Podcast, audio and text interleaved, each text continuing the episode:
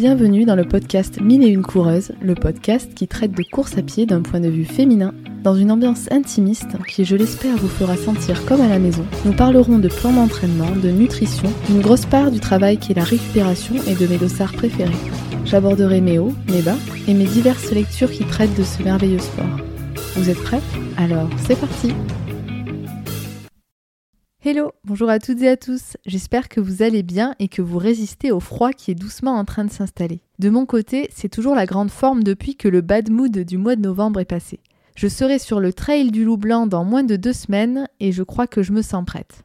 Bon, j'apprends un peu qu'il y ait de la neige, mais bon, je me dis que j'ai couru dans toutes les conditions à part celle-ci. Vent, euh, pluie, 0 degré, donc euh, ça devrait le faire. Puis s'il y a de la neige, euh, ce sera sûrement un petit tapis blanc, pas de quoi casser quatre pattes à un canard. Ou si, justement, vous me direz. bon, comme vous pouvez le voir, je peux m'inquiéter et me rassurer en même temps. Je fluctue entre ces différentes pensées qui me permettent sûrement d'avoir hâte sans trop de crainte. C'est étrange pour moi d'ailleurs car habituellement j'ai bien plus de doutes quand je vais courir un marathon alors que le trail sera plus long de 9 km avec 1800 de dénivelé supplémentaire. Je me plains pas en tout cas, je profite de cet état plutôt serein et je verrai bien ce qui se passe le jour J. Allez, trêve de blabla à mon sujet, je vous propose aujourd'hui qu'on se retrouve pour une thématique très actuelle en ce moment pour les coureurs, l'importance de la planification annuelle sur route comme en trail. Grâce à vos réponses à mon sondage sur Instagram, je sais que vous êtes nombreux à kiffer cet aspect dans votre vie de coureur, mais vous êtes aussi plusieurs en mode mi-figue, mi-raisin, vous n'aimez pas spécialement ou ne percevez pas forcément l'intérêt, alors à quoi bon? De mon côté, j'adore réfléchir puis planifier ma prochaine saison de course à pied. C'est un mélange d'adrénaline et de satisfaction que de parcourir sur le net les courses qui m'intéressent, puis de choisir le ou les dossards qui rythmeront ma future année. En prenant en compte la diversité des opinions sur ce sujet, je présenterai dans cet épisode les intérêts à concocter une planification annuelle, mais également les différentes façons de planifier sa saison en fonction de son niveau, ses envies et son état physique du moment. Tout d'abord, définissons la planification annuelle en bonne et due forme. Elle est cette période qui intervient généralement en septembre ou en fin d'année calendaire des suites de la réalisation de nos courses objectifs de l'année en cours. Elle permet de fixer un ou plusieurs objectifs principaux qui guideront notre stratégie d'entraînement annuelle, autrement dit l'enchaînement de nos phases d'entraînement sur les 12 prochains mois. Cette planification intervient souvent, mais pas systématiquement, en même temps que notre coupure annuelle, autrement dit lorsque nous prenons entre 2 et 5 semaines de pause vis-à-vis de la course à pied. Si je dis que c'est pas systématique en même temps que notre coupure annuelle, c'est qu'on peut prendre une ou plusieurs coupures, ça dépend vraiment de chacun, de nos spécificités et de nos priorités. Je vous parlerai d'ailleurs de la coupure annuelle dans un autre épisode. Quelques minutes maintenant pour vous parler des intérêts de la planification annuelle. J'en ai choisi 5, il y aurait pu en avoir plus, mais je me suis dit que c'était déjà pas mal. En tout cas, c'est non exhaustif, mais c'est les principaux pour moi. Premièrement, la planification annuelle est nécessaire à toute personne qui souhaite s'inscrire dans une démarche de progression, peu importe son niveau, car elle permet de respecter les phases d'entraînement qui mènent à chaque objectif. Il y a la phase générale, la phase spécifique, la phase d'affûtage, puis la phase de régénération post-course. Si c'est si important, c'est que ces quatre phases sont la base d'un entraînement progressif qui répond au principe de surcompensation indispensable pour progresser. N'oubliez pas, notre corps n'aime pas perdre et saura être meilleur qu'auparavant à condition que nous lui donnions la charge d'entraînement nécessaire étape par étape. Et oui, pas d'un seul coup. Ça, ça ne marche pas. Ça marche que pour se blesser. Ou alors ça va marcher parce que coup de bol, parce que vous avez de bonnes dispositions euh, au niveau musculaire, etc.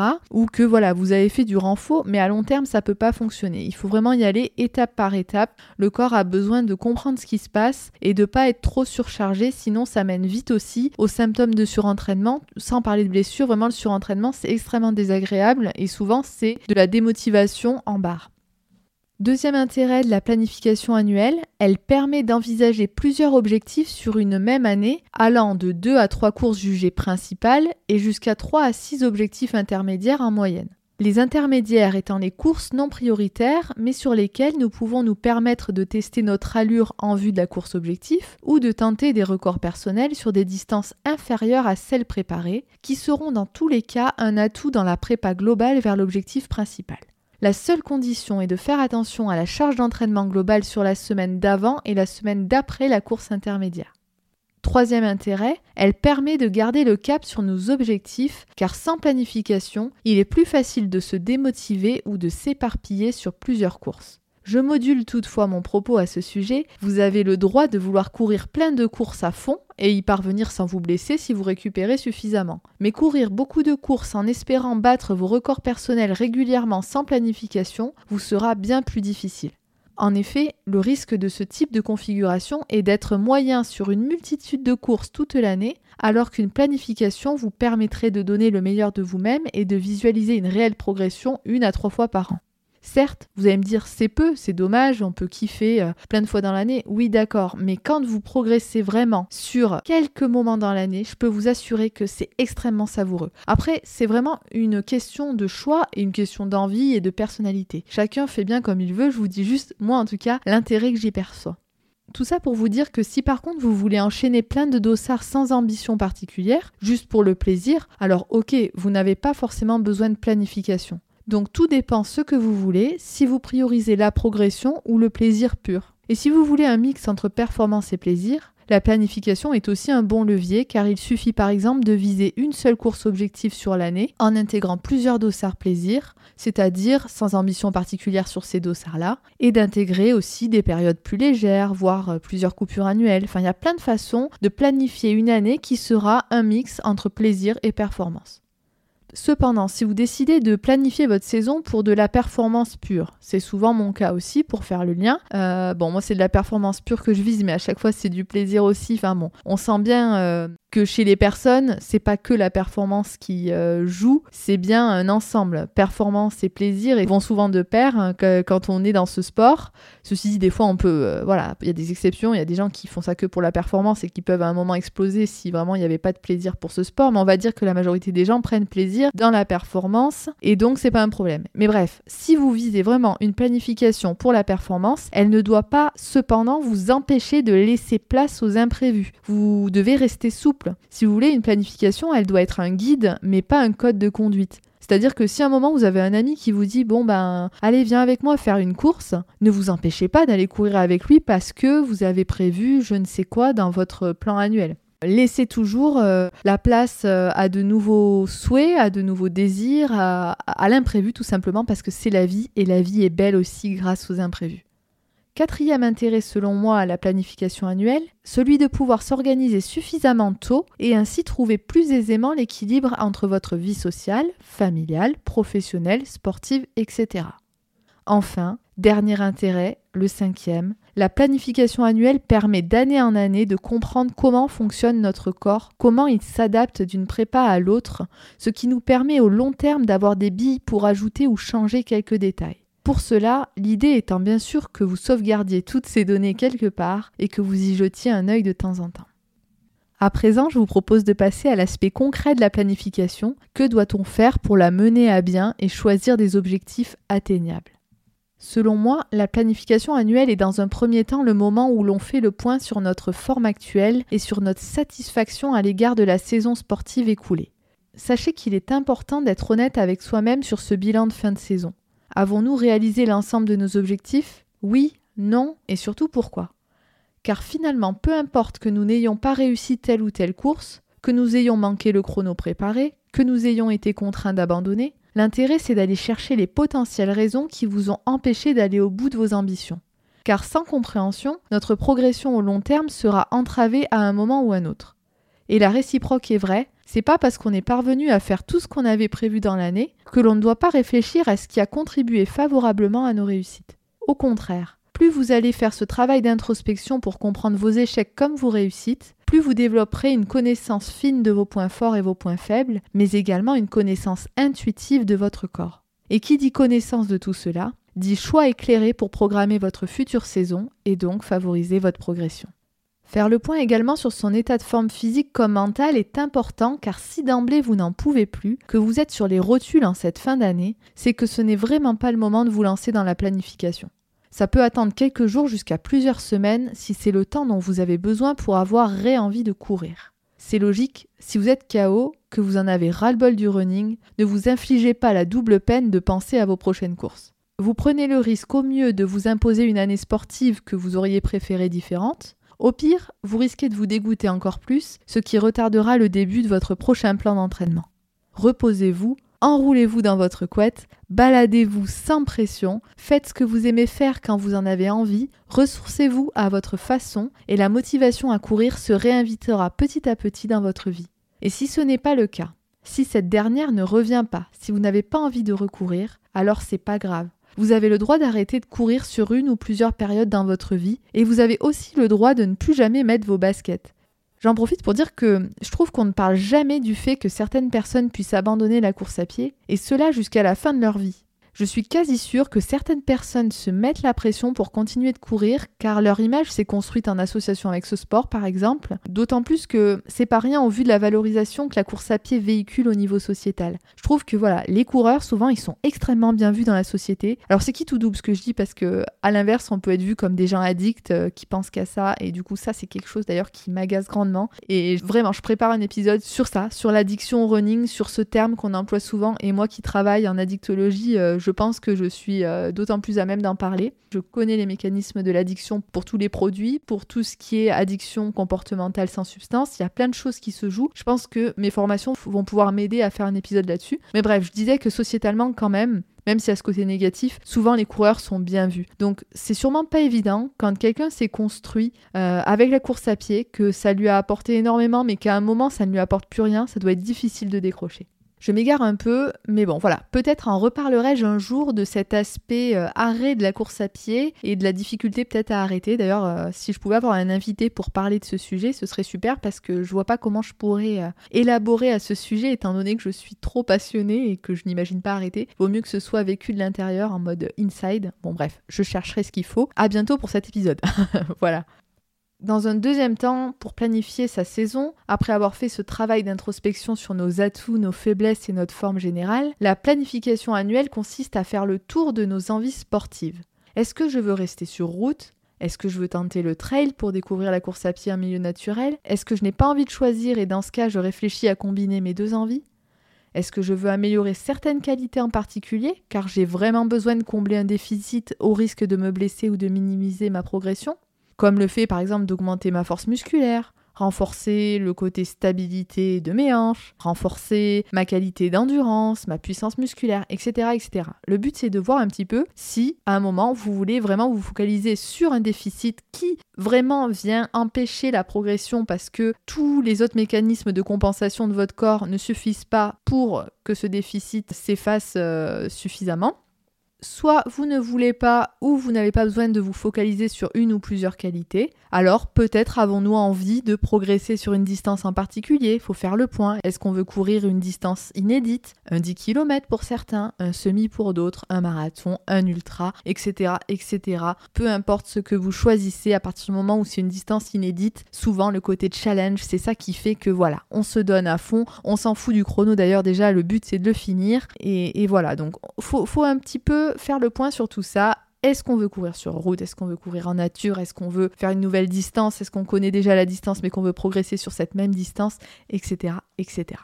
Lorsque vous vous êtes décidé, il va être nécessaire de vous tourner soit vers un coach, soit vers des plateformes d'entraînement gratuites, soit de créer vous-même votre plan mais je vous avoue, c'est déconseillé si vous ne vous êtes pas plongé suffisamment dans la science de l'entraînement, si vous n'avez pas assez lu, si vous n'avez pas assez regardé de vidéos, de documentaires. Enfin, je vous dis ça parce que personnellement, je m'en suis créé un là sur deux mois, parce que je m'en suis senti capable, parce que ça fait vraiment deux ans que je lis beaucoup. Mais je vous avoue, j'ai toujours eu une pointe de doute en me disant euh, Hello là, euh, qu'est-ce qui se passe euh, Peut-être que tu es en train de faire n'importe quoi. Et c'est pas confortable parfois de se dire mince, ok, je me suis fait confiance, mais jusqu'où ma confiance va pas me porter préjudice quoi. Alors pour l'instant tout va bien, je pense que j'ai bien dosé, mais voilà, on n'est jamais à l'abri donc Ceci dit, je trouve que c'est une euh, découverte et une expérience euh, génialissime de pouvoir créer son propre plan. C'est un régal. après, il faut aimer faire ça. Il faut aimer. Euh, j'adore me focaliser, réfléchir. de toute façon, j'adore les chiffres, j'adore les tableaux. Je suis toujours en train de faire mes petits trucs. On a tous des traits autistiques, hein, ça c'est sûr. Et moi, je suis sûre que j'ai un trait de ce type en mode gros focus sur les tableaux. J'aime trop me créer mes plans, mes trucs. Bon, bref, faut aimer ça. Mais sachez que si ça vous tente et que vous êtes confiant, que vous avez lu vraiment beaucoup de choses, que vous à comprendre les mécanismes de la progression et que vous êtes prêt à, vous lancer, allez-y. Mais voilà, Euh, vraiment, prenez le temps de peser le pour et le contre et de bien vous renseigner, de bien lire, bien vous documenter. Enfin, pour euh, réfléchir en fonction des objectifs que vous aurez choisis, s'il y en a un dans votre année, s'il y en a deux euh, principaux dans votre année, s'il y en a euh, deux et deux objectifs intermédiaires, en fonction de toutes ces données-là, ce que je peux déjà vous dire de façon générale, en fait, là, je vais pas venir détailler des choses, je vais juste parler de ce qui me semble le mieux, sans approfondir en termes de temps de prépa. Donc, par exemple, si vous voulez préparer un 10 km, peu importe que ce soit un premier ou un nouveau 10 km pour faire un record personnel, je vous conseille vraiment un minimum de 3 mois. C'est le minimum, hein, je vous dirais même 4 mois, surtout pour les débutants. Vous faites minimum une prépa de 3 mois. Si vous souhaitez faire un semi, c'est pareil. Je vous conseille un minimum de 4 mois. Ça, c'est pour des gens qui ont déjà fait un semi. Sinon, voilà, je vous conseille 6 mois hein, pour un premier semi parce qu'il faut le temps d'habituer votre corps, de venir travailler votre qualité d'endurance qui met du temps à être travaillé, qui met du temps à progresser. Après, voilà, pour vous donner un ordre d'idée, pour ma personne, c'est toujours des, des préparations de 4 mois que je fais pour mes semis. Et idéalement, si vous voulez préparer un marathon, c'est 6 à 7 mois minimum honnêtement, à chaque fois j'ai fait ça. Alors, je suis pas euh, l'exemple à suivre. Encore une fois, on est tous différents, mais vraiment, pour vous faire un tour d'expérience personnellement, ça fait vraiment trois ans que je cours euh, régulièrement. Et 6 à 7 mois pour mes deux premiers marathons, c'était le minimum. Et à chaque fois, j'en ai ressenti que du bénéfique, euh, à l'exception du premier où, bon, je me suis blessée, mais, mais ça, c'était pour d'autres raisons. Mais en tout cas, le deuxième, 6 à 7 mois, c'était parfait. Je vous explique pourquoi. Plus votre plan sera long, peu importe votre distance préparée, mais plus la distance sera longue, plus il faut que votre plan soit long. Plus il vous permettra d'acquérir des fondations solides, c'est-à-dire d'avoir suffisamment de temps pour euh, axer votre travail sur le renfort musculaire, sur la stabilité, etc. Plus tout ça sera solide, plus vous pourrez aller vite le jour J, plus vous pourrez tenir euh, l'allure euh, sur le nombre de kilomètres prévus. Plus votre temps sera long aussi, plus vous aurez une marge de manœuvre en cas d'imprévu. Car oui, vous pouvez, malgré euh, tous vos efforts euh, pour euh, vous renforcer, vous pouvez vous blesser malencontreusement. Je lisais quelque chose là il y a quelque temps, une fille qui, qui a marché sur un marron. Ah bah c'est sûr cette saison les marrons, mais un marron ouais ça peut faire euh, vriller une cheville en deux trois mouvements et puis après euh, c'est compliqué et ça quand c'est pas prévu et qu'on a une prépa courte et eh ben c'est difficile de se dire ah je peux encore viser ce chrono là euh, parce que justement autant une blessure ça, ça, peut s'envisager et ça peut ne pas trop contrecarrer vos plans sur du long mais sur du court ça devient compliqué. Pareil si vous avez un contretemps personnel pour diverses raisons si vous devez arrêter de courir et eh ben plus sera long ce plan, plus vous pourrez euh, ensuite euh, rattraper euh, ce temps-là sans en faire plus que prévu. Mais en tout cas, c'est pas parce que vous aurez manqué des séances que vous ne pourrez pas tabler sur le même type de chrono. De mon côté, du coup, je préfère toujours viser deux objectifs principaux par saison et rajouter des petites courses intermédiaires où je vise des records personnels par-ci par-là. Euh, voilà, si l'occasion fait le larron, plutôt que de m'éparpiller. De toute façon, j'aime la discipline que demande un plan long et euh, ça s'explique notamment parce que j'aime savourer le process complet quand je franchis la ligne d'arrivée et pas uniquement la course elle-même. Pour moi, c'est un tout. J'ai envie de vous dire, et je suis pas la seule à le dire, le plan en lui-même c'est 80% de votre course en fait. Votre course finalement, c'est pas grand-chose par rapport à l'ensemble du plan. Votre progression, c'est un bloc euh, complet. Bref, ça, c'est mon point de vue. C'est pourquoi aussi je fonctionne comme ça au niveau de mes saisons. On peut fonctionner différemment et trouver du plaisir, mais pour ne pas se blesser et pour viser la performance, dans tous les cas, c'est un peu le résumé là de cet épisode. Il faut penser à la planification parce qu'elle vous sera d'un bénéfice énorme. Et tant que vous n'avez pas essayé, vous pourrez pas le voir de fait. Donc je vous invite à essayer. Et puis si vous voulez pas essayer, c'est pas grave. je vous invite juste à profiter et à prendre du plaisir. Comme je vous le disais tout à l'heure, j'ai pas détaillé ici les façons de concocter un plan d'entraînement en fonction de ses spécificités, mais je pourrais davantage préciser le contenu d'une planification annuelle pour un débutant par exemple, ou pour un coureur visant pour la première fois une distance en particulier. Je reviendrai vers vous sur mon compte Instagram pour me dire ce qui vous intéresse le plus. Je vous ferai un petit sondage comme d'habitude. En tout cas voilà, le but ce sera là de détailler davantage pour euh, comprendre euh, et, vous inspirer peut-être euh, si vous décidez de vous lancer dans la planification. Eh bien, c'est la fin de cet épisode. J'espère qu'il vous aura plu. Pour ma part, j'ai adoré le construire et vous le présenter aujourd'hui. J'accueillerai euh, les bras ouverts euh, vos potentiels retours en commentaire ou par message sur mon compte Instagram. Et si vous le pouvez, une petite note au podcast sur votre plateforme d'écoute me ferait énormément plaisir. En attendant lundi prochain, je vous souhaite une excellente semaine et surtout prenez soin de vous. Bisous